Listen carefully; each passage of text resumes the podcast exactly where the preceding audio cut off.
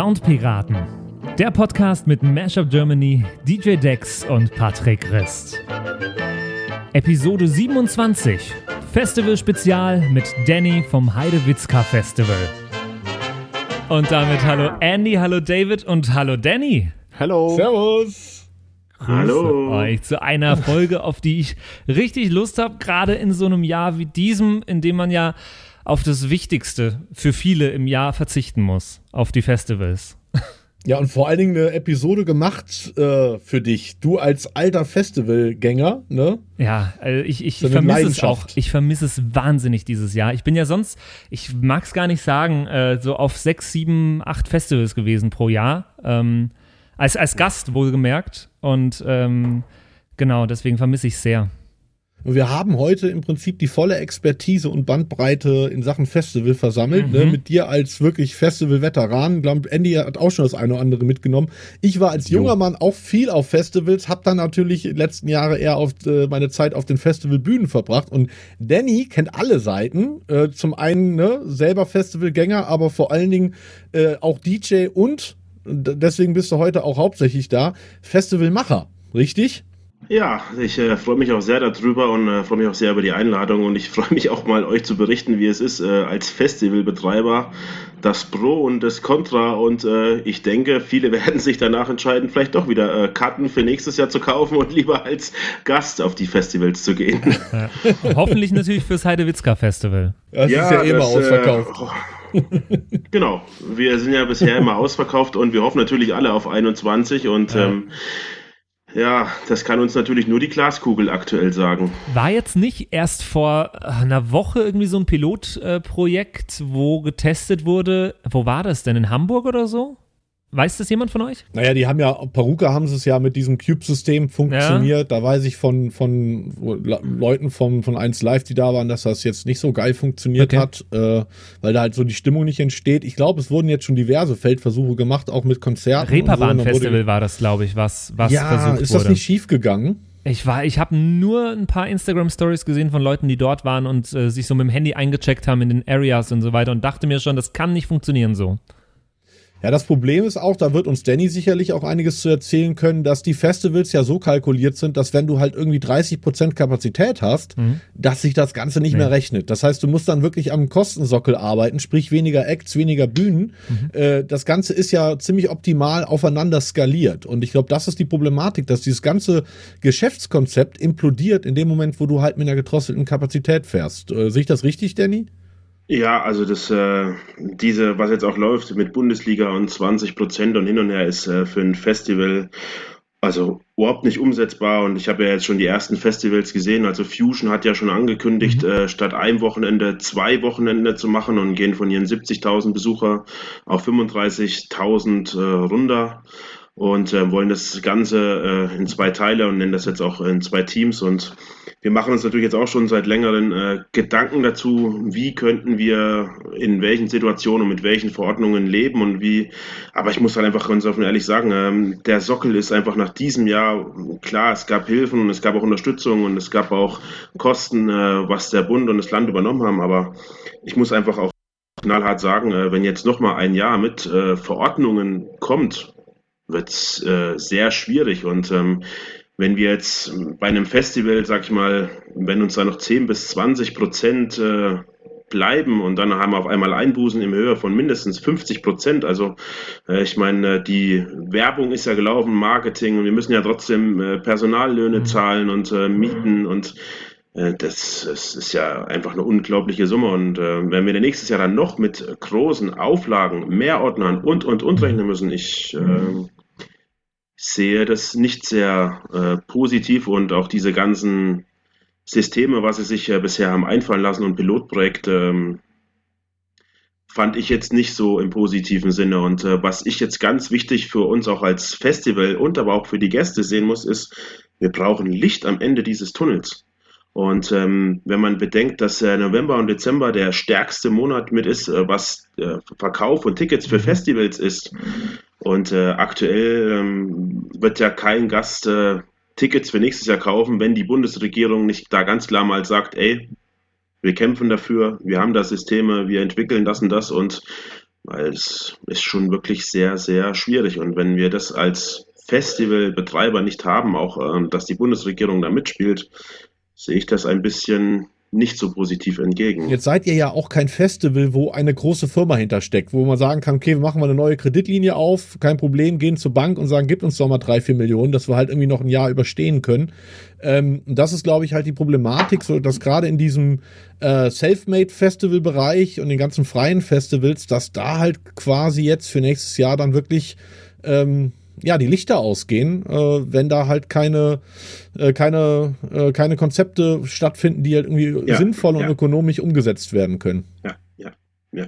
Dem ist äh, definitiv so. Und ähm, ich meine, ich meine, David, du kennst unsere Strukturen, unseren Aufbau und ähm, also wie gesagt, wenn jetzt nochmal ein Einbruch gerade auch mit einem Riesen, ich habe jetzt gerade eine Veranstaltung durchgeboxt, also ich muss es jetzt wirklich mal sagen, durchgeboxt, die nennt sich Ibu Leuchtet und da ging es eigentlich hauptsächlich darum, unsere Innenstadt äh, zu beleben und für den Einzelhandel, der ja auch stark geschädigt ist. Und wenn ich jetzt sehe, ich habe da 500 Euro an Gebührenbescheide mittlerweile bezahlen müssen äh, und ähm, habe da zweieinhalb Wochen für Konzepte geschrieben und mich zwei Wochen mit den Ämtern rumgeärgert und nochmal und nochmal nachgebessert. Das ist ja eigentlich gar nicht mehr umsetzbar. Das ist ja eigentlich ein, ein Wahnsinn an Aufwand und äh, es ist, ja, ich schwierig. Jetzt ist es bei den Festivals ja wahrscheinlich sogar noch so, dass äh, gar kein, ja, gar keine finanzielle äh, Unterstützung, gar kein Einkommen in Sicht ist, weil ganz viele von den Tickets, die für dieses Jahr ja gekauft wurden und das Festival abgesagt wurde, fürs nächste Jahr quasi einfach nur wieder gültig sind. Das heißt, ganz viele Leute kaufen sich ja auch gar keine Tickets für nächstes Jahr, weil für übernächstes Jahr kauft ja noch keiner was. Nein, also das ist genauso, wie du es gesagt hast und ähm, ich fand es gut. Wir hatten mit unserem Anbieter ja auch noch so ein äh, Spenden eingerichtet und hatten mhm. den Leuten vier verschiedene Varianten angeboten und wir haben auch gleich gesagt, ähm, nimmt auch, äh, wenn es geht, äh, vielleicht Gutscheine, vielleicht können wir euch eigentlich andere Veranstaltungsformate anbieten und ähm, es ist so jetzt zum Schluss ausgegangen, dass 60 Prozent sich für Gutscheine entschieden haben und 40 mhm. Prozent haben ihre Tickets äh, behalten und ja, man hat ja trotzdem die ganzen Gebühren und alles und äh, ja, man muss jetzt quasi nächstes Jahr ein Festival anbieten, hat aber mhm. jetzt eigentlich schon, ich äh, sage jetzt mal einen sechsstelligen Minusbereich, ja. den man da ja eigentlich mit einkalkulieren kann, den man aber vorher gar nicht einkalkuliert hat. man, man plant klar immer, ähm, da sagt einmal die Veranstaltungsfirma an, da muss man kurzfristig noch die nachschießen, wo dann äh, auf, aufgrund der Kurzfristigkeit äh, verteuerte Angebote der Supportfirm kommt, aber im sechsstelligen Bereich äh, ins Minus zu gehen äh, und das im nächsten Jahr zum selben Ticketpreis anbieten zu können, ist sehr hart. Hm. Jetzt sind sehr, wir sehr mit dem Thema schon in einem sehr deepen Bereich im Thema Festival drin mit dem aktuellen Jahr. Wir werden auch definitiv im Laufe des Podcasts wahrscheinlich nochmal drauf zu sprechen kommen. Aber ich würde äh, ganz gerne jetzt zu Beginn des Podcasts einmal äh, ja, ein bisschen lustiger, netter einsteigen. Äh, ich hätte an euch die Frage, äh, auf welchem Festival, welches Festival war denn für euch alle drei das erste Festival, auf dem ihr wart überhaupt und wann war das? David, magst du mal anfangen? Boah, also ich war als junger Mann viel auf Festivals. Mein erstes Festival müsste ich echt nachdenken. Ähm, ich glaube, das erste große in Deutschland. Ich habe da mit als 18-Jähriger mich nach Irland gezogen. Da war ich ganz viel ja. in England und dann auch in Irland auf Festivals. Ähm, da sind die Festivals aber gerade in Irland so ein bisschen anderer Kultur. Da gibt's dann quasi keinen zentralen Platz und du kaufst dir ein Ticket, sondern es ist halt eher so verstreut über den, über den Ort. Ähm, mein erstes Festival in Deutschland war Summer Splash Festival in, in Köln tatsächlich. Und irgendwie, wir hatten zwar alle Tickets, aber einer von uns hatte kein Ticket und wir sind dann durch den See, also es ist am Fühlinger See, das ist quasi auf einer Insel und wir sind ähm, durch den See aus äh, falscher aus falscher Kollegialität mit ihm quasi aus Gelände geschwommen und wurden dann sofort von einem Security erwischt und sind dann wirklich 20 Minuten lang äh, über dieses Festivalgelände in Panik gerannt, um dann wieder in den See zu springen und wieder zurück zum Zeltplatz zu schwimmen. Und äh, dann haben wir unseren Kollegen tatsächlich dann zurückgelassen und gesagt, hier Kollege, sorry, aber wir haben jetzt nicht 80 Euro fürs Ticket bezahlt, um um irgendwie jetzt hier den ganzen Tag von Securities ja. gechased zu werden. Und dann äh, sind wir reinmarschiert und ein Kumpel von mir wurde dann sofort am Eingang mit einem Joint erwischt, den er dummerweise, das ist halt so ein Reggae-Festival, Ja. und damals war man jung und der fand das wohl ziemlich cool, und er hatte einen Joint in eine Klopapierrolle äh, gewickelt, so äh, total idiotisch. So das erste, also warum hat ein Typ überhaupt eine Klopapierrolle in seiner Tasche? Das ist die erste Frage, die sich der Polizist oder der Security wahrscheinlich gestellt hat. Und skurrilerweise hat ein anderer Kollege, mit dem ich damals Abitur gemacht hat, äh, der hatte Dienst in diesem Polizeizelt, wo mein Kumpel dann rein, hinzugefügt äh, wurde. Und die haben sich dann sofort, die kannten sich halt auch und er hat ihn halt direkt begrüßt, ey, was machst du denn hier auch? Wurdest mit dem Joint erwischt? Ja, komm mal her, das regeln wir. Das hat dann der Chef von meinem Polizistenfreund mitbekommen, hat ihn sofort abgezogen mit dem Ergebnis, äh, dass der dann einen BTM-Eintrag wegen einem Joint in, einem, äh, in einer Klopapierrolle hatte. Ja. Boah. Ja, so viel zu meinem ersten Festivalerlebnis. Das Festival war mega, damals war Seed am Start, Mono Nikita Mann, also viele Bands, die mich lange begleitet haben. Also äh, ja, ich gebe das Festival-Zepter äh, weiter zu Andy. Ja, also mein erstes Festival, ich weiß gar nicht mehr wann das war, ich glaube so 2010, 11 rum. Da war ich auch mit Freunden, das war das ähm, Sonnenrot hieß das. Das war bei München und die hatten ein ganz cooles Konzept, gerade so für Schüler, da war ich noch 16 oder 17. Ähm, da konntest du entweder ganz normal Tickets kaufen oder wenn in der Region was frei war, konntest du statt den Tickets äh, konntest du äh, Plakate für die aufhängen. Also Uh. äh, das haben wir dann auch gemacht. Also haben uns halt so jeder so eine Region geschnappt und haben halt dann so ein Mindestetat an Plakaten gehabt, die wir halt in Geschäften oder so äh, sichtbar anbringen mussten, mussten uns das von dem Geschäft gegenzeichnen lassen und für diesen voll ausgefüllten Zettel hast du halt dann ein Wochenendticket gekriegt. Das war ziemlich cool. Das ist ein sehr, sehr cooles Konzept. Das Sehr ich- cooles Konzept. Ähm, total. Ähm, gibt's aber leider nicht mehr. Da waren dann so, so Bands wie äh, Flogging Molly, äh, Maximo Parks, so, so die Bandbreite Mhm. war dann da, die Headliner. Aber war super geiles Festival und auch eins der besten, auf denen ich war. Sehr schön, sehr schön. Äh, Danny, was war dein erstes Festival? Ja, ich muss gerade ein bisschen drüber lachen, dass David äh, sein erstes Festival so ein Hip-Hop-Reggae-Festival war. Und äh, wenn ich jetzt sehe, dass ich ein elektronischer Musikveranstalter äh, von Festivals äh, bin, äh, mein erstes Festival war das Splash Festival, ist auch im Hip-Hop-Bereich. und ich habe damals ähm, äh, schon einen Club gemacht äh, bei uns in Hildburghausen und da habe ich von unserem Red Bull-Vertreter äh, Splashkarten äh, bekommen für den VIP-Bereich und äh, meine Freundin, die auch äh, sehr begeistert zu dem Zeitpunkt war äh, für diesen äh, Blumentopf und Dendemann und Aha. wen ich da alles so getroffen habe. Äh, ja, war eine ganz coole Nummer und äh, war zwar nicht meine Musik, aber war meine erste Berührung mit einem Festival. Patrick? Und richtig geiles Gelände haben die beim Splash, ne? Ja, ja, ja, ja, sehr, sehr geiles Gelände. Das ist, äh, das war schon diese Halbinsel Pauch, die sind ja gerade, glaube ich, vorher gewechselt äh, gehabt. Ähm, aber ich weiß jetzt gar nicht mehr, wo die vorher gewesen waren vom Festival her, vom Platz. Patrick? Äh, Mein, mein erstes Festival deckt sich auch ein bisschen mit Davids ersten Festival, so, so von der Musikrichtung her. Ich war nämlich auf dem Chiemsee Reggae Summer, hieß es damals noch. Geil. Bevor es dann so, so doof zum Chiemsee Summer wurde. Aber ich habe mir trotzdem immer die Treue gehalten. Bis es irgendwann abgesagt wurde, war ich jährlich dort.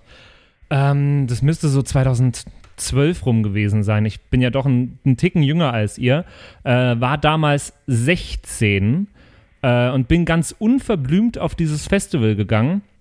Keine Ahnung, was da auf mich zukommt, äh, damals gehabt, ähm, weil ich einfach dachte, ich, ich will auf ein Konzert gehen. Ich habe Bock auf Konzerte und äh, Festivals sind doch viele Konzerte, da gehe ich mal hin. Und dann hat mich viel mehr als die Konzerte, hat mich dieser, dieser gemeinschaftliche, schöne Vibe, den das Chiemsee Reggae Summer Festival hatte, äh, gepackt. Und das war sehr, sehr schön. War, Wenn die mal durchgehalten hätten, oder?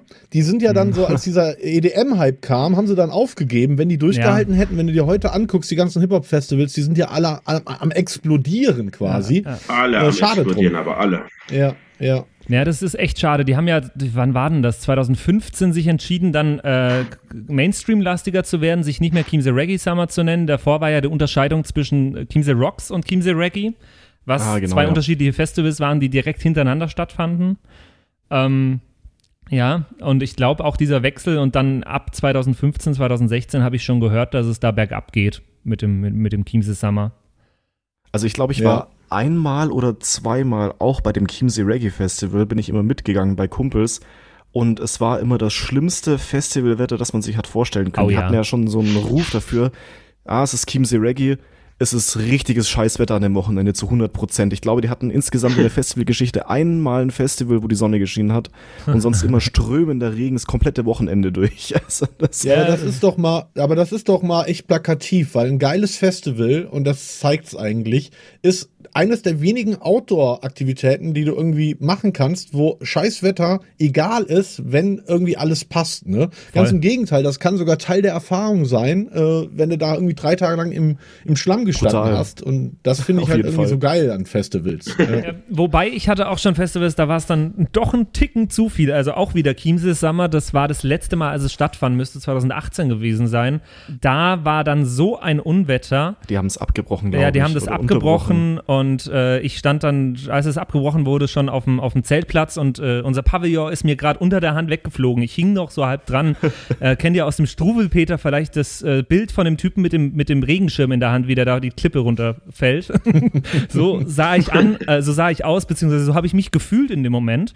Und irgendwann musste ich mich dann entscheiden, nee, diesen Pavillon, den äh, muss ich jetzt opfern an dieser Stelle. Ich lasse ihn los, damit ich überlebe. Und dann. Oh. das muss ich ans Woodstock Festival äh, denken. Das war ja ein ähnliches Erlebnis. Ja, ja. Danny, Danny, hattet ihr beim Heidewitzka Festival jemals Probleme mit einer Absage oder fast einer Absage wegen äh, Unwetter oder dergleichen? Oh, also wir hatten schon auch mit Absagen äh, zu kämpfen, aber zum Glück nicht äh, wegen Unwetter und bisher ähm, toi toi toi, muss jetzt auch erstmal auf Holz klopfen, äh, hatten wir bisher immer nur am Donnerstag Regen, den haben wir mhm. aber auch immer gebraucht, weil bei uns eher die Waldbrandstufe uns eher Probleme gemacht hat. Also muss ich bedenken, wissen, oh. wir sind umgeben von Wald, 120 äh, Hektar, äh, schöner Thüringer Wald umgibt uns und wir sind da wirklich äh, bis auf einen Meter genau dran wenn man sich das bei Google Maps anguckt, unser Festivalgelände, kann man das auch äh, sehr schön sehen. Und ähm, wir hatten äh, im Jahr 17 und 18 äh, immer Waldbrandstufe 4, wir waren kurz ähm, auf der Kippe zu Waldbrandstufe 5 und äh, ja, bei Waldbrandstufe 5 kann es natürlich auch sein, dass dann die Behörde und äh, sagt und die Feuerwehr, der Brandmeister, ey Leute, jetzt ist Schluss. Die Gefahr ist zu hoch und ähm, Letztes Jahr hatte ich mein äh, krassestes Erlebnis, was Absagen angeht. Ähm, wir hatten eine, eine Rettungssanitäterfirma, mit der wir im Jahr zuvor auch äh, sehr gut zusammengearbeitet haben und die haben uns dann leider drei Wochen vorher mitgeteilt, dass sie nicht können aufgrund Personalmangels und mhm. ähm, da gibt es dann auch keine Verträge, wo man Leute dafür haften kann, weil bei den Verbänden ist es so, wenn sie ihren Regeldienst, ähm, also ihren RTW und sowas alles absichern müssen, dann kommt natürlich Absicherungen im freiwilligen Bereich. Natürlich als erstes äh, werden die abgesagt. Mhm. Und ja, wir haben bis eine Woche vorher gekämpft, noch eine Absicherung zu finden. Und das ist natürlich im Sicherheitskonzept eines solch großen Festivals das festgelegt, wie viele Leute mit welchen Autos und welche Ausstattung da sein müssen. Und äh, das Lustige ist, äh, wir sind in Thüringen, Südthüringen, ganz wirklich am Zipfel unten. Und äh, eine Firma aus Nordrhein-Westfalen hat uns dann im wahrsten Sinne des Wortes den Arsch äh, gerettet. und ähm, ja, ich meine, wir hatten ausverkauftes Festival, wir hatten beste Wetterprognosen mhm. und äh, wir standen kurz vor Absage.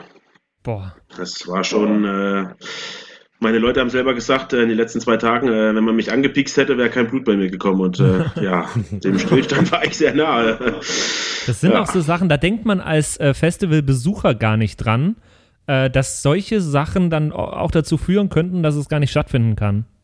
Ja, also ähm, es gibt ja viele Sachen. Also es kann ja auch sein, dass die Polizei, äh, wir hatten ja äh, auch unglücklicherweise im Thema, ich weiß nicht, ob ihr das äh, von den Medien nehmen könntet, äh, eines der größten leider Rechtsrock, äh, ich weiß gar nicht, Kundgebungen, Veranstaltungen, mhm. ich weiß gar nicht, wie man das nennt. Die hatten da irgend so einen Trick, äh, dass sie das als öffentliche Versammlung ausgelegt haben, also mit Sprechern und so. Und äh, da waren über 1000 Polizisten vor Ort. Und äh, ja, bei uns in Wildburghausen zum Festival war ein Polizist vor Ort. und äh, ja, muss man schon sagen. Also es war es ist Luftlinie vielleicht äh, sieben oder acht Kilometer. Und ähm, das Traurige dabei, was ich aber dazu sagen muss, ist, äh, das Fernsehen und äh, die ganzen Radios äh, sind alle nach Thema geströmt und wollten unseren Landkreis äh, im schlechten braunen Licht darstellen. Und mhm. ich sage es mal Ostthüringen. Und dabei stehen sieben oder acht Kilometer Luftlinie, äh, 6000 Besucher am Tag, 12.500 übers Wochenende und feiern, machen und tun. Und äh, es gab eine einzigste Anzeige bei der Polizei. Ich meine, das ist für die Menge an Menschen gar nichts. Und äh, mhm. ja, wir sind ein sehr friedliches und ein sehr familiäres Festival und äh, ich glaube, das kann David auch sehr, sehr gut wiedergeben. Äh, und ich merke ja auch immer wieder an ihm, wenn er aufs Festivalgelände kommt, wie viele Menschen, wo er mittlerweile Freundschaften geschlossen hat, ihn dann auf einmal umgeben und äh, ihn drücken und schütteln wollen und mit ihm reden wollen. Und ja, ja, Heidewitzka ist natürlich, also es war jetzt erstmal zu dem Erlebnis, was du gerade geschildert hast, das war natürlich schon krass letztes Jahr. Ich war in einem Hotel untergebracht, wo irgendwie auch eine Hundertschaft von der Polizei war, die auch alle überhaupt keinen Bock hatten, sich da um die rechten Jungs zu kümmern und eigentlich alle viel lieber auf seine Witzka gegangen wären. da habe ich sehr lustige Gespräche äh, gehabt, weil wir waren halt mit ganz vielen DJs und alle so am Chillen und die Polizisten waren dann halt so echt so, oh nein, wir müssen jetzt zum Einsatz fahren und wie geil wäre denn das, wenn wir zu euch kommen könnten. Aber wie Danny das schon sagt, Heidewitzka ist halt das macht es auch aus. Und, äh, familiär würde ich noch nicht mal sagen, weil das halt schon riesig ist, aber die Seele dahinter ist familiär und ähm, es ist unglaublich friedlich. Obwohl die Leute da wirklich krass feiern, also das muss man auch sagen, so. Also da ist eine ganz schöne Party-Crowd versammelt. Die Leute gehen extremst ab, aber extrem friedlich. Und äh, ich habe mich, es gehört zu den wenigen Festivals, wo ich dann auch selber übers Gelände gehe und mich wirklich unter das Volk mische und äh, hatte in den letzten Jahren da die krassesten, lustigsten Geschichten erlebt. Äh, müsst euch auch vorstellen, so dass ähm, Ende des Festivals ist dann Danny ist ja auch DJ, ist dann immer ein Set vom Danny, äh, was dann auch letztes Jahr natürlich das absolute Highlight war, wenn dann die Sonne aufgeht, vom ganzen Orga-Team fällt die Anspannung ab, weil die Jungs haben natürlich dann, Jungs und Mädels, wochenlang geschuftet, um das alles irgendwie äh, hinzudeichseln. Und wenn dann so das Festival zu Ende geht und äh, Danny spielt äh, sein Set, dann löst sich so die Anspannung. Und das ist auf jeden Fall auch ein Erlebnis, was mir äh, total hängen geblieben ist. Und generell, also, ähm, warte mal, mit welcher Techno-Legende waren wir da, der kein Geld hatte und ich musste ihm eine Chili con Carne äh, kaufen? Wer war denn äh, das? Dr. Dr. Motte. Dr. Motte. War, war, das? Nee, das war nicht Dr. Motte, das war. Ähm, Westbam, Westbam war es, genau. Westbam musste ich noch eine, eine Chili con Carne kaufen, weil er, weil er kein Geld hatte. Also äh, Heidewitzka ist wirklich legendär. Vor allen Dingen, äh, das Legende äh, ist, ähm, das äh, Gelände ist halt so legendär. Da kannst Aha. du Danny vielleicht auch mal ein bisschen was drüber erzählen, wie das Festival überhaupt auch entstanden ist. Weil das ist halt jetzt nicht so wie viele andere Festivals irgendwie auf einem klassischen Festival- oder Messegelände oder so, sondern es ist halt mitten im fucking Wald. Und das macht's halt auch aus. Aber ja, erzähl doch mal ein bisschen, wie ist denn Heidewitzka Witzka überhaupt entstanden und wie seid ihr auf das Gelände gekommen? Ja, äh, wie sind wir auf das Gelände gekommen? Wie ist Heidewitzka entstanden? Das ist natürlich eine recht lange Geschichte und da möchte ich auch gleich mal anmerken, äh, wir bringen dieses Jahr noch äh, eine Dokumentation raus und soll auch gerade dazu dienen, den Leuten in Corona-Zeiten ein bisschen Festival-Feeling nach Hause zu bringen. Und ähm, die Dokumentation geht auch über eine Stunde und da wird auch ganz viel darüber erzählt, ähm, auch solche Sachen wie mit den Absagen und wie es entstanden und aufgebaut und ähm, es ist wirklich auch sehr interessant und das Festival ähm, ist im Jahr 2014 in den Köpfen von uns äh, entstanden und zwar im Jahr 2015 als Eintages Open Air gestartet. Und äh, wir hatten damals die äh, Band Northern Light äh, geholt, äh, die ja im Raum äh, Thüringen äh, sehr angesagt ist. Und ja, wir hatten da gerade mal 1000 Besucher gehabt und da haben uns natürlich auch schon gleich die ganz viele Leute drauf angesprochen, Mensch, hier mitten im Wald und hier sind ja trotzdem noch viele Wiesen und alles könnt ihr denn nicht mal vielleicht und Festival. Und da gab es gerade auch durch Tomorrowland alles so einen riesen Hype, was äh, Festival und EDM und sowas alles angeht. Und ja, ich habe da noch eine Crowd von zehn Personen gehabt und ich habe da halt auch gemerkt, dass da einfach eine wahnsinnige Energie da ist. Und ja, wir sind halt wirklich von Jahr zu Jahr mega gewachsen und ähm, es kam immer mehr Ideen dazu. Wir haben einen, äh, einen Bus gekauft äh, für das Jahr 2016, weil wir mal in Stuttgart in einen Club aufgelegt haben. Äh, das war in so einem alten Bahnwaggon und wir fanden das so cool. Wir haben gesagt, sowas brauchen wir auch dort äh, bei uns. Und dann haben wir uns halt einfach auf die Suche gemacht, haben äh, einen alten ähm, Bus aufgetrieben, mitten an der tschechischen Grenze, äh, haben den dann leer gemacht, haben eine Tanzfläche reingebaut und ähm, viele Leute haben uns halt dann das Feedback gegeben, dass es halt einfach einmalig ist, äh, in, in dem Bus mal so zu raven und die Leute tanzen da drinnen nicht, sie, sie springen und wippen und wenn der DJ, es ist wirklich schwer da drinnen aufzulegen, es macht zwar unwahrscheinlichen Spaß, weil eine richtige Ekstase da drinnen stehen kann, aber die, der, der ganze Bus hüpft dann einfach automatisch mit und ja, wir haben natürlich auch einen Floor mit, äh, so einen Forest Floor mitten in den Wald äh, hineingebaut, auch mit einer Bühne, die komplett aus Holz ist und ringsrum sind so Paletten und alles einzeln beleuchtet und Traumfänger dazwischen, wo am Anfang kommt noch so ein Palettenrundbogen und das ist einfach magisch. Also da geht es jetzt nicht darum, dass da 100.000 Blitzer, sondern da sind ganz viele Lichtbewegungen, schön langsam, passend zu der Musik und das da mitten im Wald. Also das ist unglaublich. Und auch der Floor, äh, wenn dann gerade früh die Sonne aufgeht, dann sehe ich wenige Menschen, die keine äh, Gänsehaut haben und ihre Augen dabei schließen und es genießen. Ja, vor allen Dingen sind ja bei euch die diese Self-Made Stages, nenne ich es mal, äh, unterfüttert aber mit unglaublich professioneller Technik. Also ihr habt ja dann richtig fette PAs da stehen. Äh, du hast halt oft Festivals, die so äh, ziemlich kreative Bühnen bauen, aber dann passt halt, sag ich mal, mhm. Licht- und Tontechnik nicht dazu. Und das ist halt so die coole Kombi bei beim Heidewitzka. Und beim zum Partybus soll gesagt sein. Also ich habe echt schon das eine oder andere erlebt, aber diese halbe Stunde in diesem Partybus, also ich habe danach Urlaub gebraucht.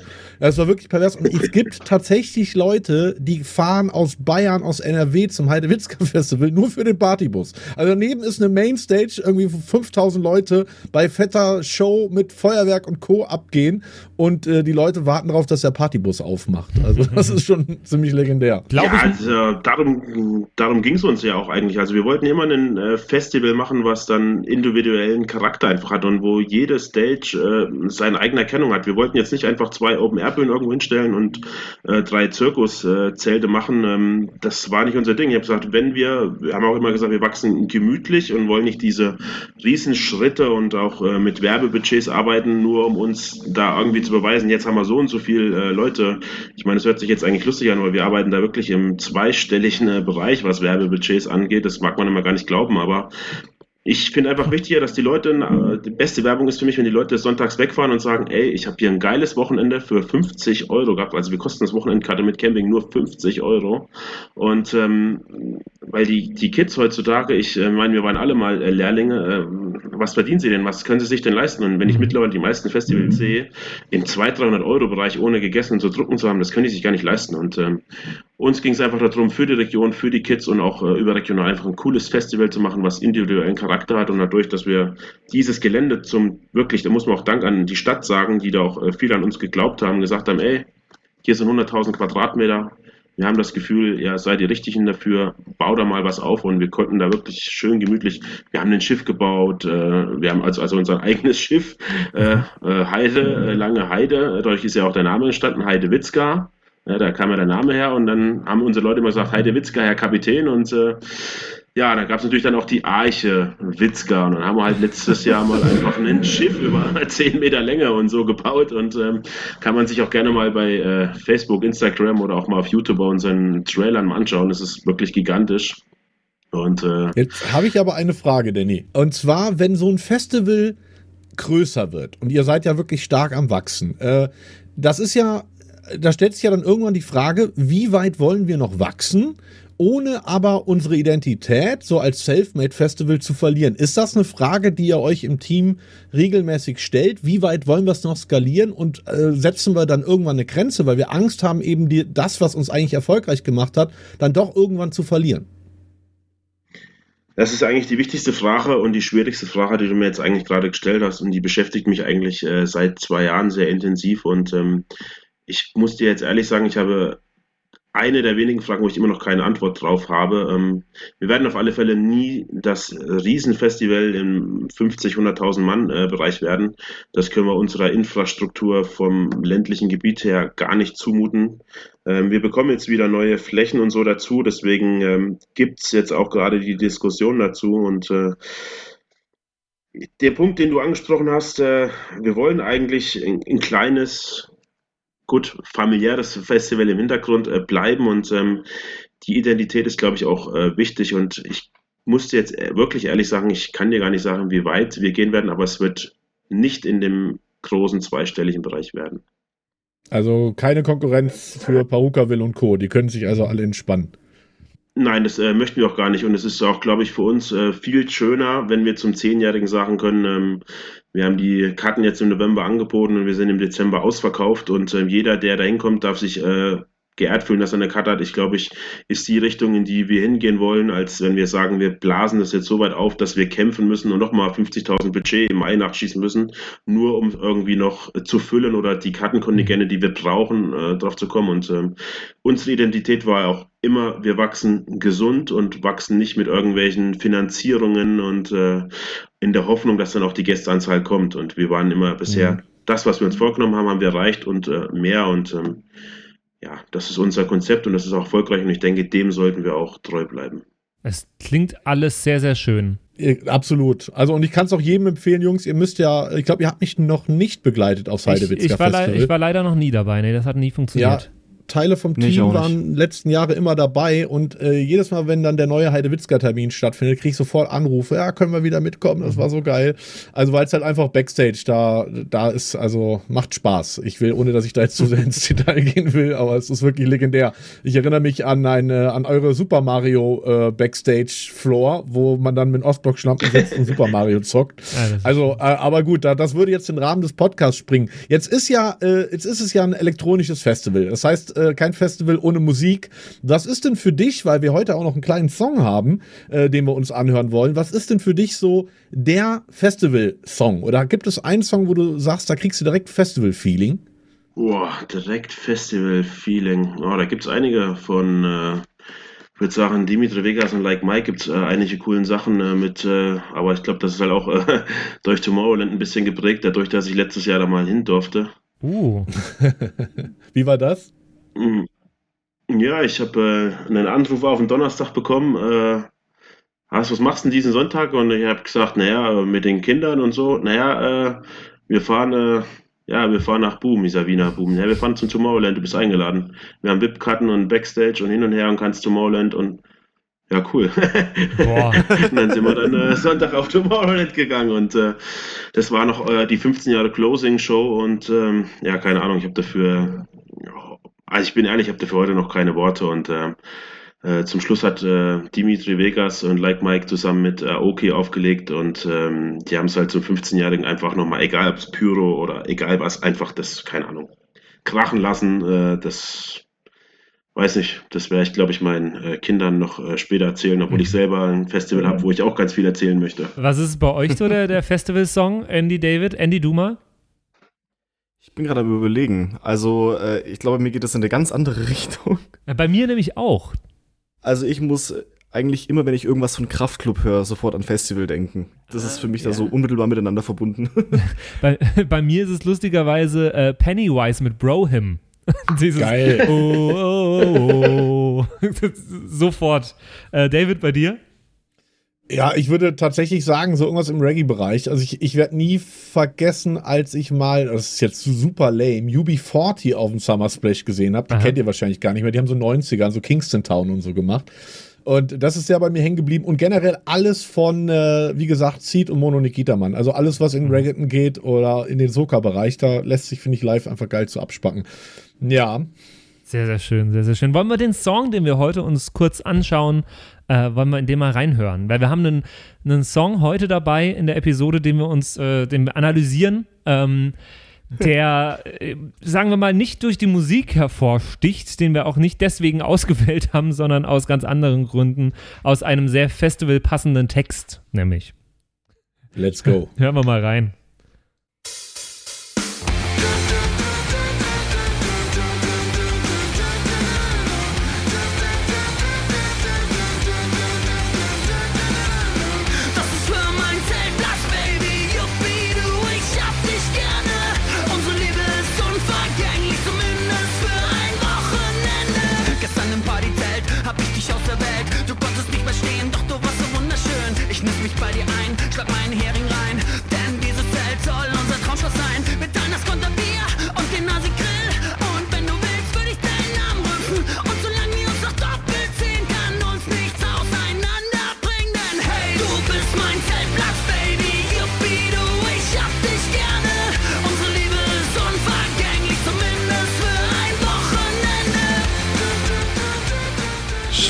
Sind das nämlich mit Zeltplatz Baby.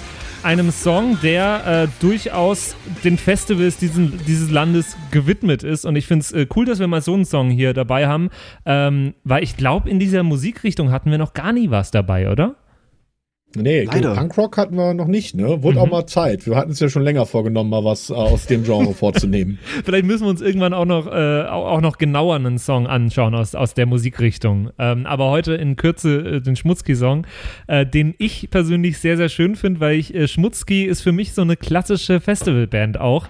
Und ich habe die schon äh, einige Male auf irgendwelchen Zeltplätzen passenderweise in ihrem allbekannten Zeltplatz-Mob gesehen. Weil die dann immer ja. äh, auf so kleinen Wägen oder mitten auf dem Zeltplatz äh, ein kleines Minikonzert spielen. Super cool. Ja, du hattest die vorgeschlagen. Ne? Die sind ja, glaube ich, auch schon relativ lange unterwegs, aber halt irgendwie so, ne, nicht so jetzt in der, in der A-Riege, ja. sondern eher so auf ihren kleineren Festivals. Sind drei Jungs aus dem Konstanzer Raum, haben sich irgendwie in Stuttgart mhm. gefunden. So viel habe ich eben noch lesen genau. können. Viel mehr weiß ich gar nicht über die. Da bist du jetzt dran. Ja, viel mehr gibt's, glaube ich, gar nicht zu sagen. ist eine, ist eine, äh, ja, eine Punkrock-Band, äh, die äh, ihre Lieder mit äh, sehr viel Enthusiasmus und Freude äh, runterschreddert und ich finde das äh, sehr, sehr schön. Äh, haben ein paar äh, ja, allseits beliebte Alltime-Classics. Ich finde das Sauflied von ihnen zum Beispiel auch sehr empfehlenswert. äh, mit, dem, mit, dem, mit der Hook, wir brauchen ein Sauflied, äh, bei dem man mitsingt, wenn man Bier und Wein und Schnaps trinkt weil mit Punkrock verdient man kein Geld, aber mit Saufliedern spielt man im Festzelt. Genau.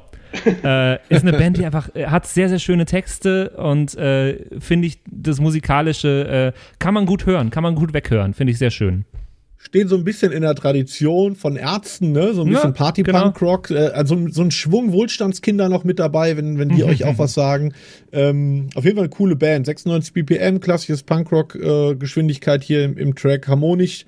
Äh, nichts, was jetzt ähm, die Musiktheorie neu definiert, nee. äh, aber wie das selten im Punkrock äh, der Fall ist, hat man in der Regel sehr simple Harmonien, äh, straighten äh, straighten Beat, äh, auf jeden Fall mit Sing-Charakter. Und mich hat dieses, diese Hook-Part, dieses Dö -Dö -Dö, äh, dieser Dö -Dö -Dö total an äh, Freude schöner Götterfunken äh, erinnert. Das kenne ich doch. Ja. Yeah.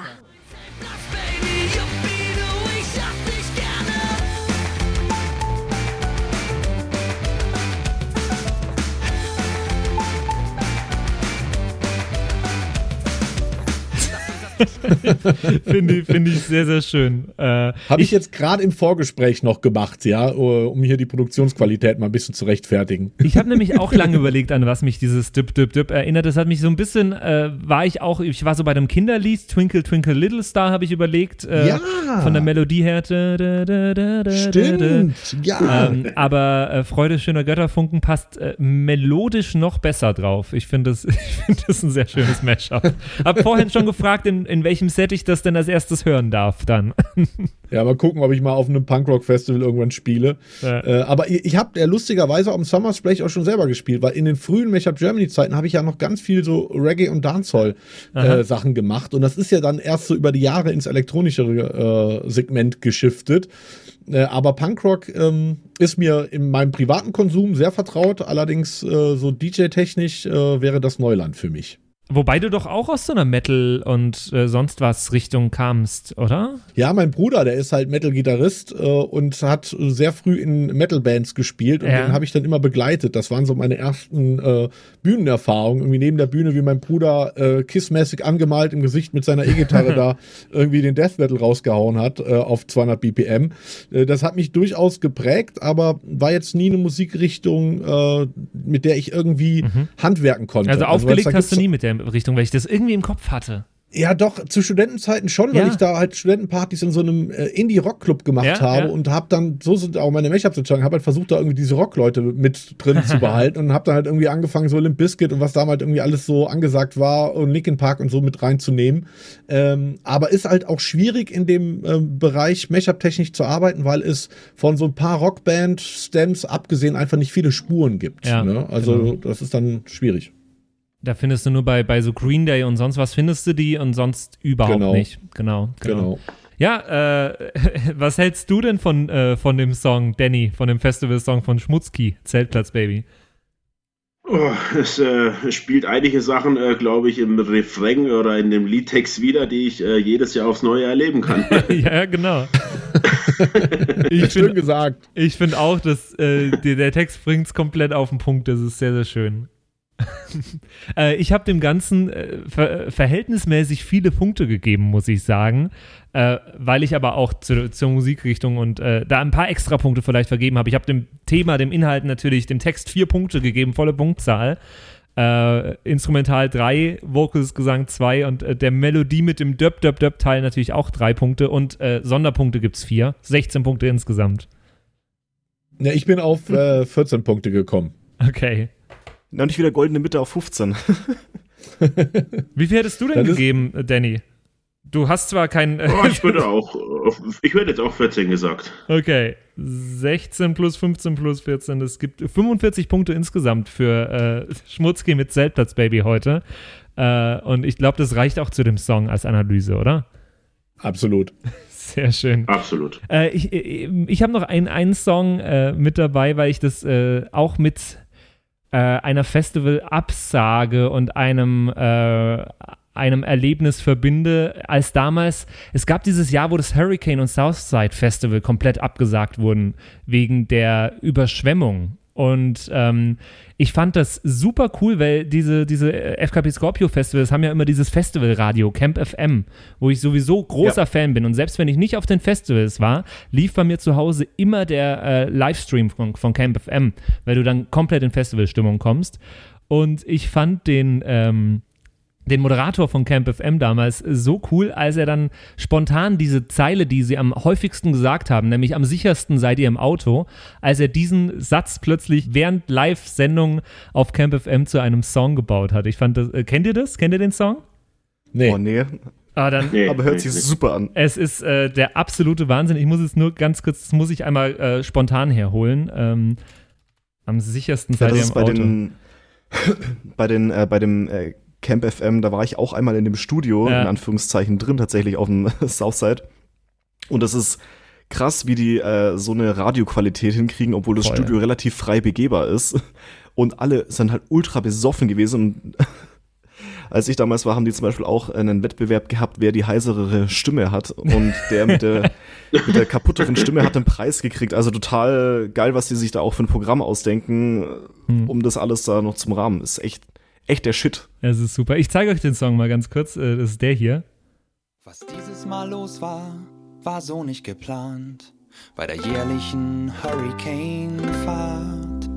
Statt Konzerten am Samstag, das hat keiner geahnt, wurde der Acker zum Matschfreibad. Ich spul mal ein bisschen. Am sichersten seid ihr im Auto. Der Blitzableiter spielt könnt ihr da genauso.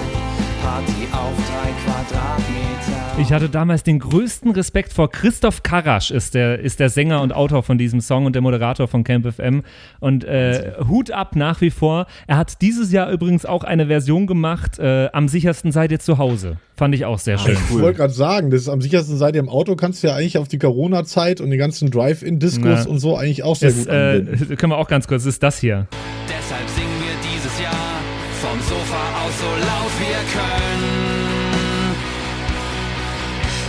Am sichersten sind wir zu Hause, denn Virenschleuder spielt man nicht gern. Finde ich sehr, sehr schön. geil. Ich finde, äh, wirklich größten Respekt, finde ich super witzig. cool, Und ich bringt auch super den. Festival-Spirit rüber. Voll, voll, genau, genau.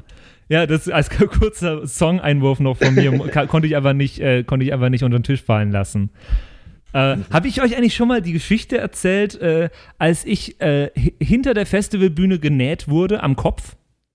Kennt ihr Oh, das erklärt zumindest einiges.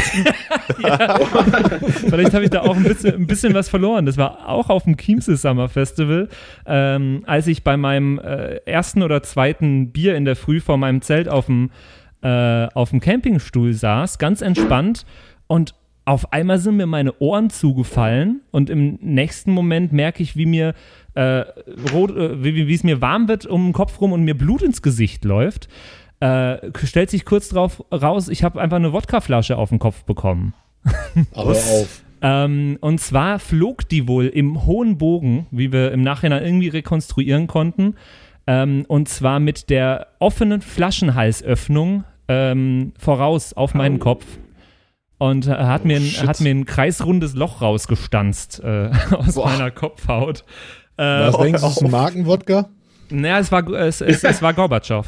Das Absolut, Wodkas absolut. reinste Seele. Da, da, hat, da hat da einer Respekt vor dir. Hat dir kein, A- kein Aldi-Zeug an den Kopf geworfen.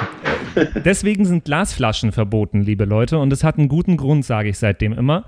Naja, ich wurde dann auf jeden Fall äh, äh, zu, natürlich zu den, äh, zu den Sunnis gebracht, in das Zelt hinten dran. Und äh, dann durfte mich irgendwie, keine Ahnung, die Auszubildende oder Praktikantin oder sonst wer nähen, weil ich erinnere mich noch dran, dass sie die ganze Zeit äh, ihren Chef gefragt hat, wie das Ding geht. Und äh, ein Satz von ihr, an den ich mich sehr gut erinnern kann, war, ja, aber was ist, wenn ich jetzt zu tief steche? Und er meint, naja, das passiert nicht. Und, aber, aber Sie haben das doch sicher in der Uni irgendwie an, an äh, anders gelernt, oder? Und er so, ja, an, an Schweinen haben wir das geübt. Und äh, die sind davon ausgegangen, dass ich, weil ich Festivalbesucher bin, rotzenvoll bin und eh nichts mitbekomme. Ähm, und ich habe es komplett mitbekommen natürlich und habe das auch immer wieder gesagt, Leute, Leute, ich bin hier. Das erklärt, warum du auch heute noch, äh, wenn du eine Wodkaflasche siehst, immer einen Hechtsprung machst. Ja, ich, Ich äh, immer gefragt, woher das kommt. Ja, ich, ich habe auch immer das Bedürfnis, die in so in Watte einzu, einzurollen, die, die Wodkaflaschen. Oder ganz mal wegzuwerfen. Oder einfach, ja, genau. Nee, also ich bin wirklich, ich bin wirklich sehr allergisch dagegen, wenn Leute auch auf Konzerten äh, seitdem, äh, wenn Leute auf Konzerten ihre Becher in die Luft werfen oder sowas. Kann ich überhaupt nicht brauchen. Ja, verständlich. Okay. Genau. Also keine Glasflaschen mitnehmen, will ich nur a- an dieser Stelle als äh, kleine Message mitgeben, damit wir auch hier, wir haben doch einen Bildungsauftrag hier bei, bei den Soundpiraten. Absolut. Stimmt. Absolut, ganz genau. Apropos Absolut. Bildungsauftrag. Apropos Bildungsauftrag, äh, David, wa zu was ist das denn die, ähm, Und ab geht die Post. Haltet eure Girls fest. Überleitung der Woche? das erste Mal von dir. Ja, ich bin gerade ganz erstaunt. Das ist doch eigentlich dein Metier. Das, Ja. war, das sollte die Überleitung zum Spiel werden. Sehr, sehr gut. Machen wir direkt. Und jetzt die Soundpiraten Game Show in der Show. Und hier ist euer Gastgeber, Mashup Germany. Ich kann gar nicht glauben, das ist schon wieder meine, äh, dass ich wieder dran bin mit dem Spiel. Gefühlt erst gestern gewesen. Äh, ich habe heute ein Spiel rund ums Thema Festival kreiert, weil wir ja mit dem Danny nun mal auch den echten Experten dabei haben und ihr beiden ja auch äh, Festival-Veteranen seid. Hab euch ein paar Fragen mitgebracht. Teilweise will ich Schätzantworten wissen, teilweise will ich von euch wissen, äh, welche Antwort stimmt und welche nicht. Und am Ende dieses Spiels werdet ihr dann selber zum Spielmaster. Da will ich von euch, das könnt ihr euch jetzt schon mal überlegen, ähm, drei Festival-Stories von euch hören, äh, wovon bitte zwei komplett erstunken und erlogen sind. Und eine muss echt sein und äh, der Rest darf dann raten, welche denn stimmt. Für jede Frage gibt es drei Punkte und wir fangen direkt mal mit der ersten an. Wir spielen heute mit äh, drei Teams, würde ich sagen. Sprich Danny, Patrick, Andy, jeweils ein Team. Es gibt drei Punkte pro richtiger äh, Frage. Ihr müsst alle Fragen jeweils äh, beantworten. Genau, erste Frage ist eine Schätzfrage. Da möchte ich von euch einen Geldbetrag wissen. Und die Frage lautet, äh, hier sei nochmal erwähnt, bitte kein Google und sonstige digitale Hilfsmittel benutzen. Wie viel Geld gibt ein Festivalbesucher in Deutschland durchschnittlich für ein Musikfestival äh, ein Wochenende lang aus?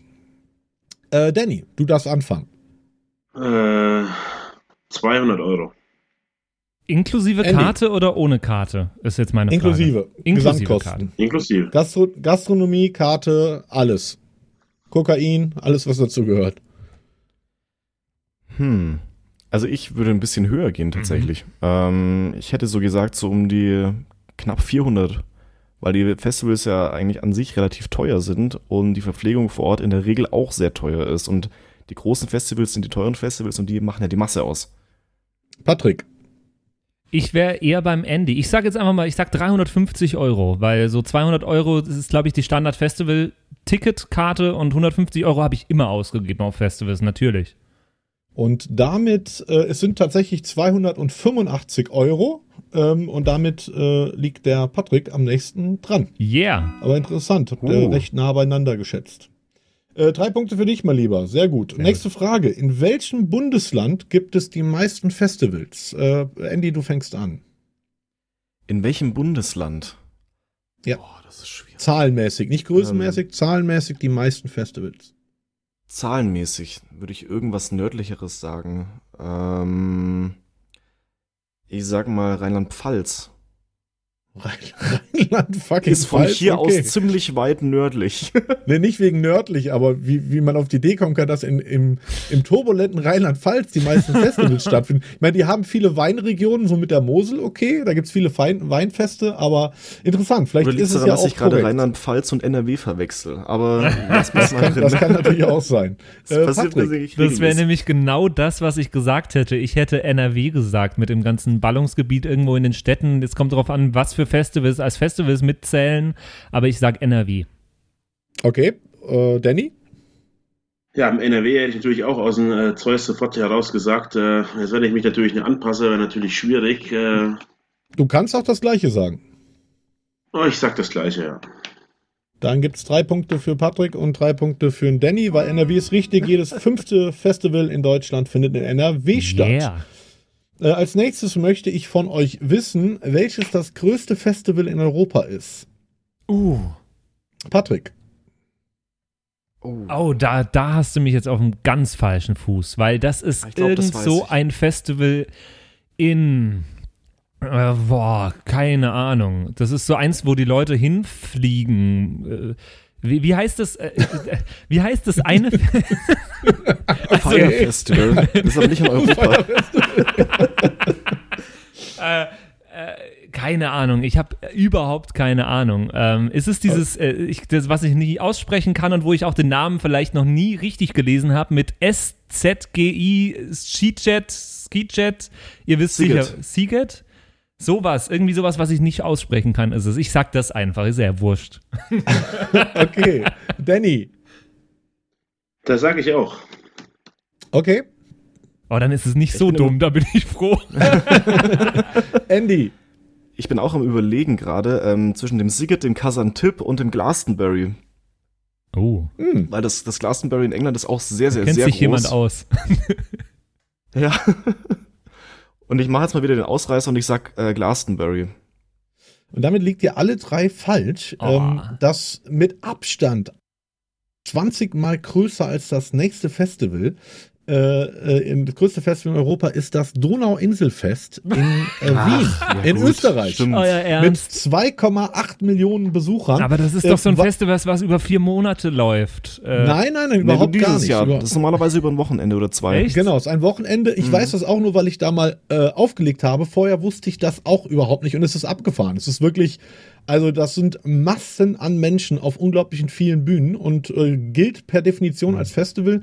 Deswegen Donauinselfest mit 2,8 Millionen äh, Besuchern, äh, kein Punkt für niemanden. Womit ich bei der nächsten Frage wäre, wie viele Festivals gibt es in Deutschland? Eine Schätzfrage. Auch wieder die Frage, was denn als Festival zählt. Zählt so ein Indoor-Festival? Zählt das Stadtfest, was jetzt sich auf einmal cool findet, weil die Renate war mal, der, ihr Tochter war mal auf einem Festival Nee. und die hat gesagt, das ist, äh, das ist gut und jetzt nennt man Das halt das Stadtfest das Stadtfestival. Ein Stadt, ein äh, Stadtfest ist kein Festival, sonst würde es Stadtfestival heißen. Ja, aber heißen ein ja manche. Ein Festival äh, äh, definiert sich dadurch, dass der, dass der Musik, dass die Musik im Vordergrund steht und die Kunst und Kultur. Also es kann natürlich auch ein, äh, ein Kunstfestival sein oder ein, ein Jazzfestival. Also es ist jetzt nicht beschränkt auf irgendwie äh, elektronische oder Rockmusik oder so. Und äh, Stadtfeste und dergleichen Weinfeste zählen hier nicht äh, rein. Okay. Wir fangen mal an mit dem Patrick. Okay, das sind wahnsinnig viele. Ich habe zwar gerade schon angefangen, aber ich schätze jetzt einfach mal, es sind in Deutschland äh, 237 Festivals. Genau. Okay. Danny. Boah, schwierig. Es ist, ähm, ich sage 180. Okay. Andy. Ja, ich gehe mal ein bisschen höher. Ich sag mal, ähm, auch mal wieder knapp 400. Ja. Und damit liegt ähm, Patrick richtig. Es gibt per Definition 237? gab es 2019 277 Festivals. Uh, Drei Punkte für dich, Patrick. Yeah. Ich hätte, ich hätte gedacht, es seien viel, viel mehr. Aber Ich ist schon auch. richtig. Das ist natürlich eine Frage der Definition und wer diese Zahl erhoben hat, konnte ich jetzt auch nicht richtig rausfinden. Ja. Äh, insofern wollen wir das hier mal ohne Gewähr, äh, diese Zahl mal in die Welt werfen. Okay. Ähm, die nächste Zahl ist aber äh, ganz konkret bekannt. Und zwar geht es ums Woodstock Festival. 1969 gilt ja als Ursprung äh, aller modernen Musikfestivals äh, in der Popkultur hinreichend bekannt. Ähm, damals mit mehr als einer halben Million Besucher. Äh, chaotischen Zustände sind bis heute legendär. Wie viele Tickets wurden denn damals tatsächlich verkauft? Äh, Danny. Boah, das weiß ich. Oh, das ist auch eine sehr, sehr gute Frage. Wie viele Tickets wurden verkauft? Halbe, Halbe Million Million Besucher, Besucher müsste waren eine halbe. Million Tick Tickets, Besucher, Tickets verkauft worden sein. Okay, halbe Million. Äh, Patrick. Ne, es ist natürlich die Frage, ist es weniger oder ist es mehr? Wahrscheinlich wurden weniger Tickets verkauft, als Leute da waren. ja, wahrscheinlich weniger, ja. Ähm, deswegen, ich gehe jetzt einfach mal, weil es äh, wahrscheinlich krass ist, gehe ich jetzt einfach mal auf 150.000. Okay, Andy. Boah. Ich lehne mich mal wieder sehr weit aus dem Fenster und sage null. Null. äh, So Donauinsel lustig. festmäßig. Wäre auch meine Vermutung gewesen tatsächlich. Mir war diese Info auch nicht bekannt. Es waren exakt 100.000. Äh, Das war das Kontingent. Hat natürlich nicht gereicht. Äh, Die Leute sind von überall hergekommen. Hat zum größten Verkehrsstau damals des ganzen Boah. Bundesstaats, in der Geschichte des Bundesstaats geführt. Mein Onkel, ich bin ja halb Amerikaner, der war damals tatsächlich auch dort, äh, war sein erstes Festival und äh, erzählt er heute noch von und äh, sagt, das war primär ziemlich dreckig und ziemlich gefährlich. Ziemlich schlimm gewesen ziemlich- sein, ja. und, und ziemlich verdruckt und ziemlich chaotisch, äh, aber er will die Erfahrung auch nicht äh, missen. Drei Punkte für Patrick. Ähm, Yeah. Jetzt will ich von euch, äh, gibt es vier Auswahlmöglichkeiten und ich äh, will wissen, welche davon richtig ist. Welche Band oder welcher Artist kam 2006 trotz privatem Helikopters eine Stunde zu spät zu dem Festivalauftritt in Leeds in der äh, in, in, in, in UK? Mashup und wurde Germany? daraufhin- Ach nee, ach nee, doch nicht, doch nicht. 2006, du, da war ich, saß ich noch im, im Uni-Hörsaal und wurde daraufhin ausgiebig ausgebuht. Waren es A, die Rolling Stones, B, Guns N' Roses, C, Metallica oder D, The Killers? Andy. Boah, ich hätte jetzt eher auf, auf, auf äh, Pete Doherty getippt oder so.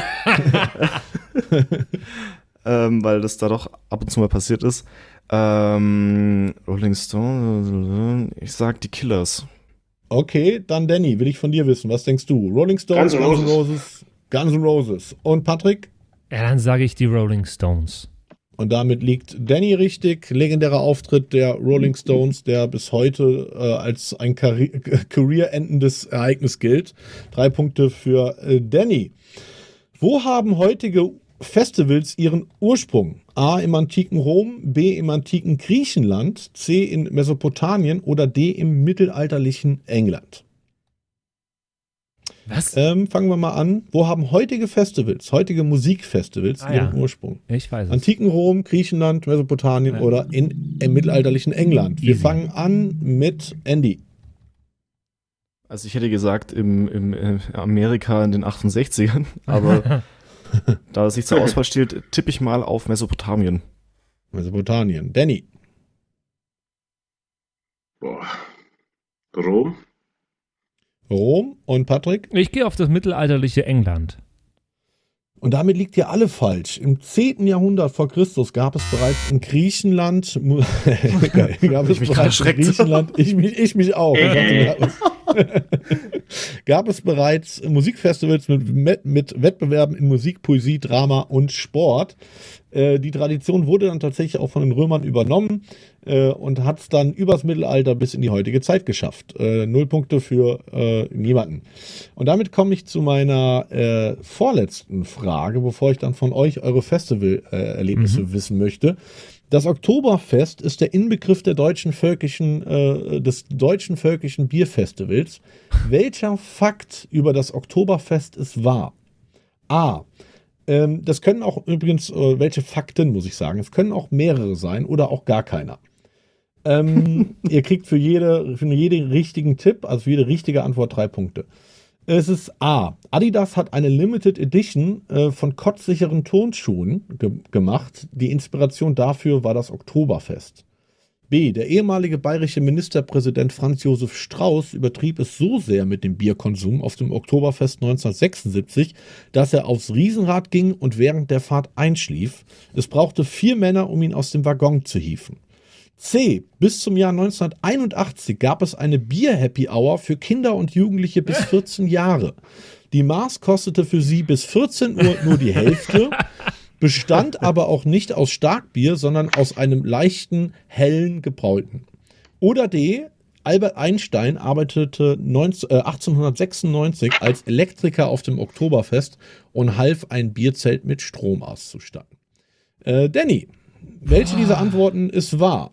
Ist überhaupt eine B. davon wahr? B ist wahr. Okay. Okay, äh, Andy. Ich würde auf A tippen, weil ich da mal irgendwas denke, dass, dass ich gehört habe, dass es sowas gibt. Okay, und Patrick? Ich sage, es ist keine davon wahr. Alles Quatsch, auch wenn ich mir Albert Einstein gerne in Lederhosen an einem Stromkasten knien vorstellen möchte. Und damit gibt es drei Punkte für Andy. Äh, Es sind tatsächlich wahr, es gibt diese Edition von Adidas, die auch äh, sofort ausverkauft war. Ähm, äh, Franz Josef Strauß hat zwar gern, gern getrunken, ob er auf einem Riesenrad eingeschlafen ist, weiß ich nicht. Das habe ich mir ausgedacht. Äh, die Bier Happy Hour ebenfalls. Und Albert Einstein hat tatsächlich als Elektriker auf dem Oktoberfest 1896 gearbeitet. Hat keiner von euch getippt, deswegen drei Punkte für Andy. Und wir kommen zur letzten Frage. Eines der folgenden Festivals gibt es wirklich und ich möchte wissen, welches. A. Das Boom Boom Cheek Festival in Nevada. Man erhält hier nur Zugang, wenn die Pobacken nicht bedeckt sind. Sie, dürf, sie dürfen jedoch bemalt und verziert werden. Es gibt die Fressmeile Asbeck Mountain und eine Silent Disco Stage mit dem Namen Cheek to Cheek. Außerdem wurde für das Festival eine eigene App im Stil von Tinder programmiert, in der Matches auf Basis von Po-Bildern vorgenommen werden. Oder ist es, also A, Boom Boom Cheek Festival in Nevada, ist es B, äh, das ISIS Festival. Die ISIS veranstaltete 2014 in Syrien das Akna Hadib Festival. Das Festival sollte den Bedarf der jungen Generation nach Musik und Tanz decken, nachdem im gesamten Kalifat Musik verboten worden war. Die USA bekamen Wind davon und warfen über dem Gelände 5000 Pakete mit geladenen iPods voll mit moderner syrischer Musik sowie Flyer ab, die in vier Sprachen erklärten, wie sich die, äh, diese bedienen lassen. Das Festival wurde daraufhin sofort beendet und Männer des Kalifats waren über eine Woche damit beschäftigt, die abgeworfenen Pakete in der Region zu suchen und zu konfiszieren. Ist es C, also A, Boom Boom Cheek Festival, B, das Akna Hadib Festival in Syrien oder C, The Lower Key Underwater Music Festival. Das ist ein jährliches Festival in Florida. Es findet vollständig unter Wasser statt und das schon seit mehr als 30 Jahren. Es soll ein Bewusstsein für die Fragilität des Lebens im Wasser schaffen und Taucher aus der ganzen Welt nehmen daran teil.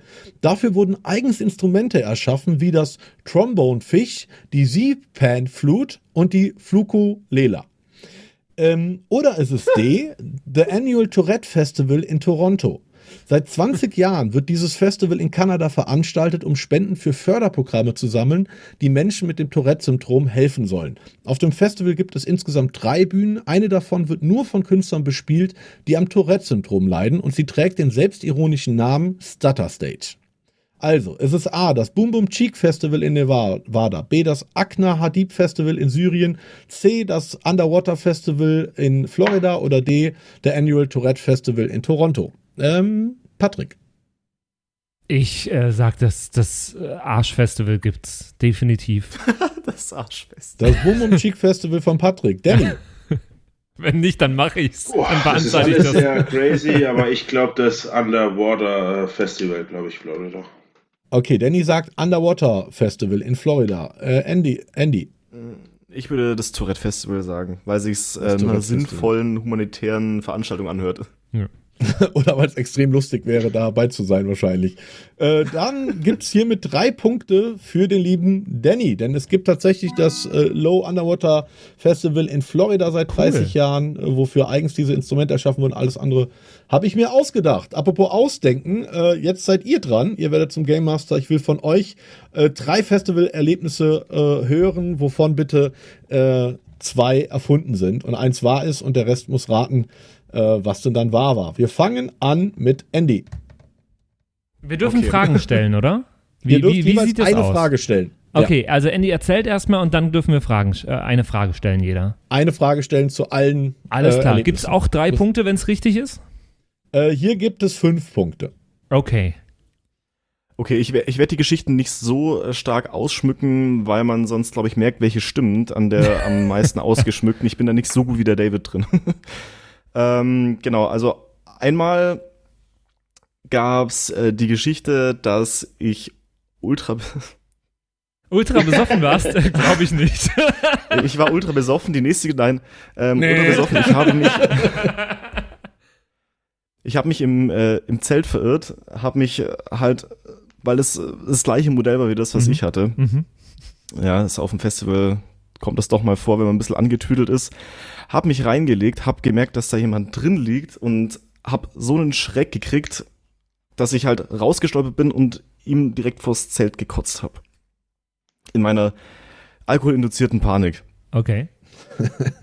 Okay. Erzählst du erst alle drei Ähm. Geschichten? Ja, oder? Ja. Ich erzähle erst alle drei Geschichten schnell. Ähm, die andere Geschichte ist die, dass ich äh, einer netten Dame äh, vor mir im Bühnenbereich tatsächlich mal das äh, Leben gerettet habe, weil sie äh, vor mir auf der Schulter eines Herrn äh, war, ist gesessen, hat irgendwie das Gleichgewicht verloren, er hat sie an den Beinen nicht festgehalten, sie hat das Gleichgewicht äh, verloren, ist nach hinten runtergefallen, mit dem Kopf voraus und ich geistesgegenwärtig und stockbesoffen, habe aber reagieren den können, habe sie noch so aufgefangen, dass sie sich nicht das Genick gebrochen hat beim Runterfallen. Hey, das klingt glaubwürdig, okay.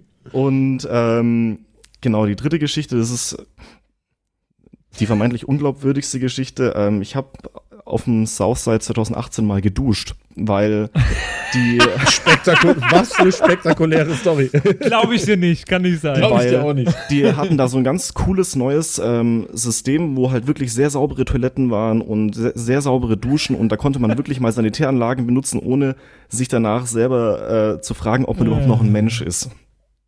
Okay. Sehr schön. Ich sag 10. Sehr schön. Die letzte finde ich gut. Die, äh, Die letzte. sehr, sehr schön. Ich sag die Ähm, zweite. Ich sag, du bist vom, äh, du hast ein Leben gerettet. Auch wenn du es vielleicht ein bisschen überdramatisiert hast und sie dich vielleicht danach äh, äh, dir eine gewischt hat, weil du sie vielleicht äh, falsch aufgefangen hast oder so. Also vielleicht hast du da ein bisschen ausgeschmückt. Okay, Danny, was sagst du? Fe äh, Festival und Toiletten. Toiletten und Duschen, da, das, äh, das, muss, äh, das muss wahr sein. Andy, wer liegt richtig? Ähm, Patrick tatsächlich. Yeah. Okay. Fünf Punkte für Patrick. Toilette. Wobei ich bei der ersten auch war dachte, tatsächlich so. äh, bei, bei, der, bei der ersten dachte ich auch, die könnte sein, weil die Geschichte hört man jedes Mal auch wieder von Leuten. Ja, diese Ja. Geschichte ist 1968 einem Farmer in Pennsylvania passiert. Unter anderem. Genau. Nee, das Gut, ist immer noch der Running Gag tatsächlich. Wir haben gar keine Fragen gestellt, ja, egal. Ja, Brauchen wir gar so, nicht. Ne? Ja. Fünf Punkte für Patrick. Patrick, dann darfst du jetzt äh, direkt weitermachen. Okay, alles klar. Fange ich äh, mal mit einer Geschichte an. Ähm, das war auf dem ähm, auf dem Southside Festival war das. Da bin ich Riesengrad gefahren. Wir waren zu viert mit der Gruppe, mit der wir dort waren.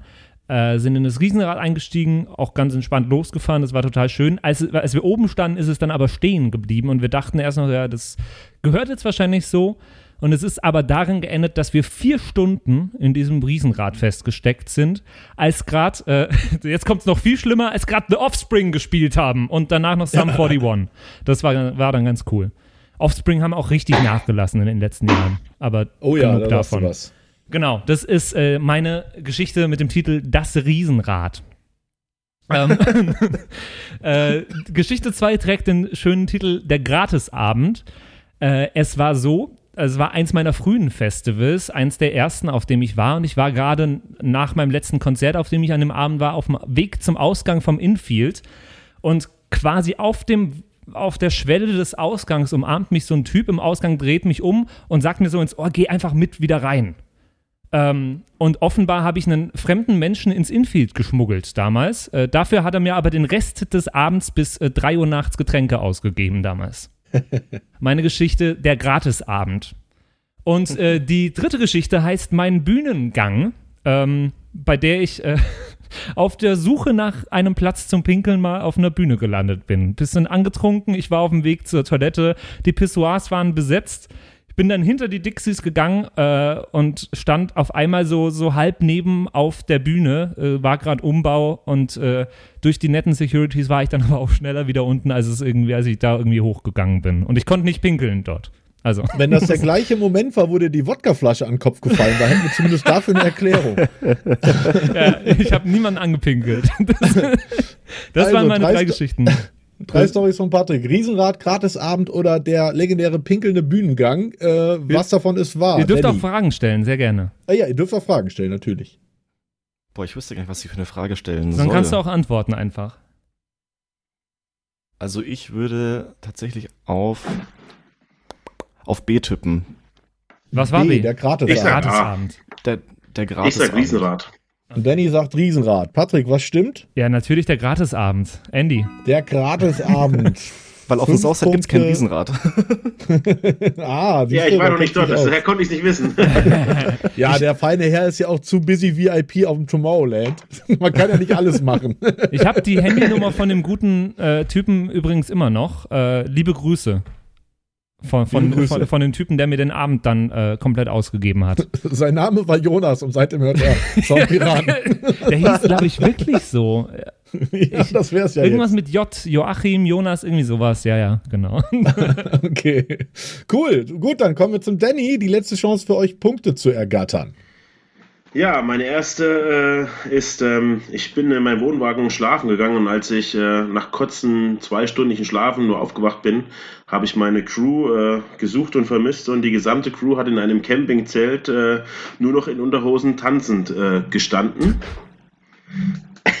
Das ist gut. Das zweite ist, ich äh, habe hier meinen Wohnwagen direkt neben der Peng, äh, also neben der Unterkunft. Wir haben da so eine Brücke, wo wir drinnen schlafen. Da kam früh auf meinem Nachhauseweg, äh, kam einer aus der Brücke heraus und war total am Zittern und äh, fix und fertig und hat sich erstmal eine Zigarette angemacht. Und ich meinte so zu ihm, was ist denn los? Äh, ich habe mir schon richtig Sorgen gemacht, was ist denn los, was ist denn passiert? Und er meinte nur, ah, ich, Danny, ich, ich, ich, bin so, so, so nervös.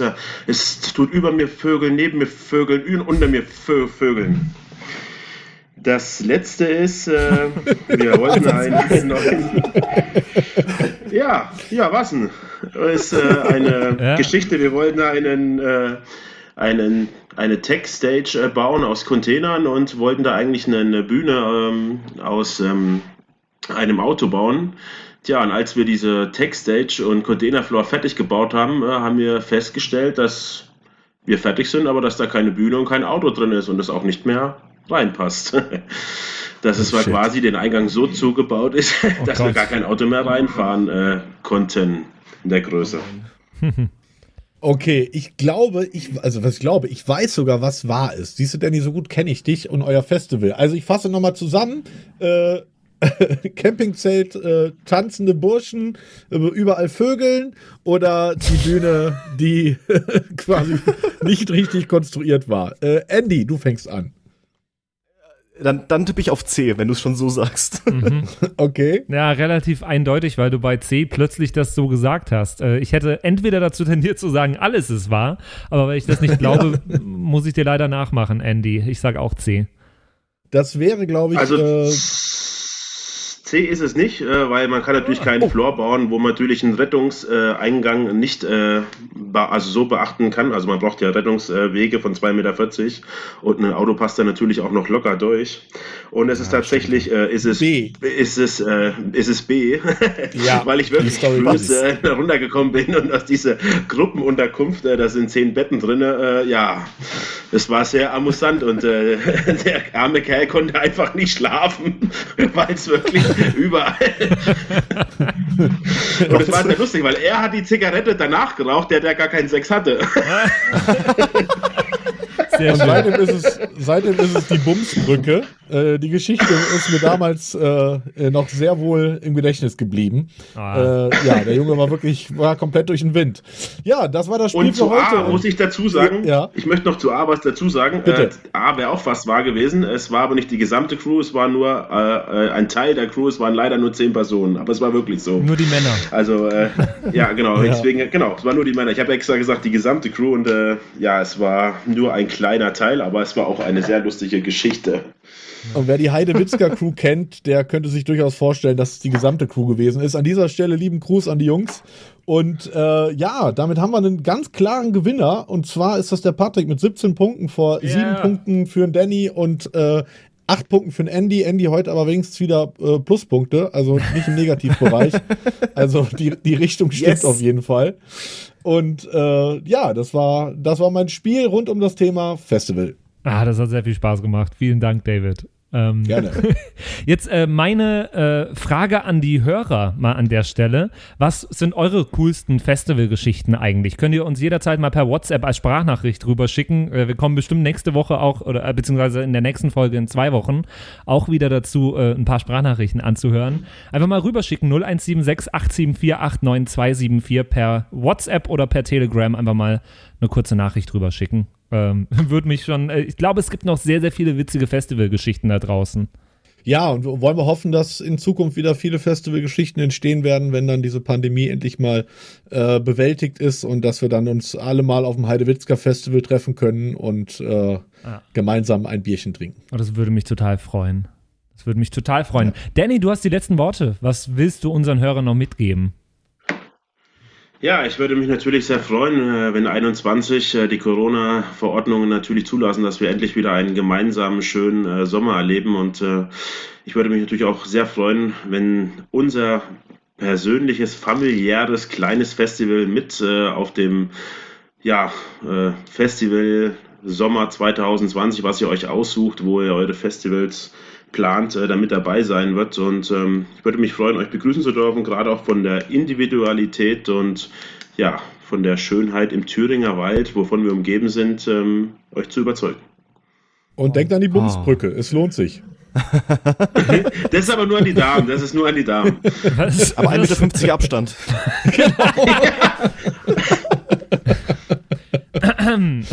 ja, genau.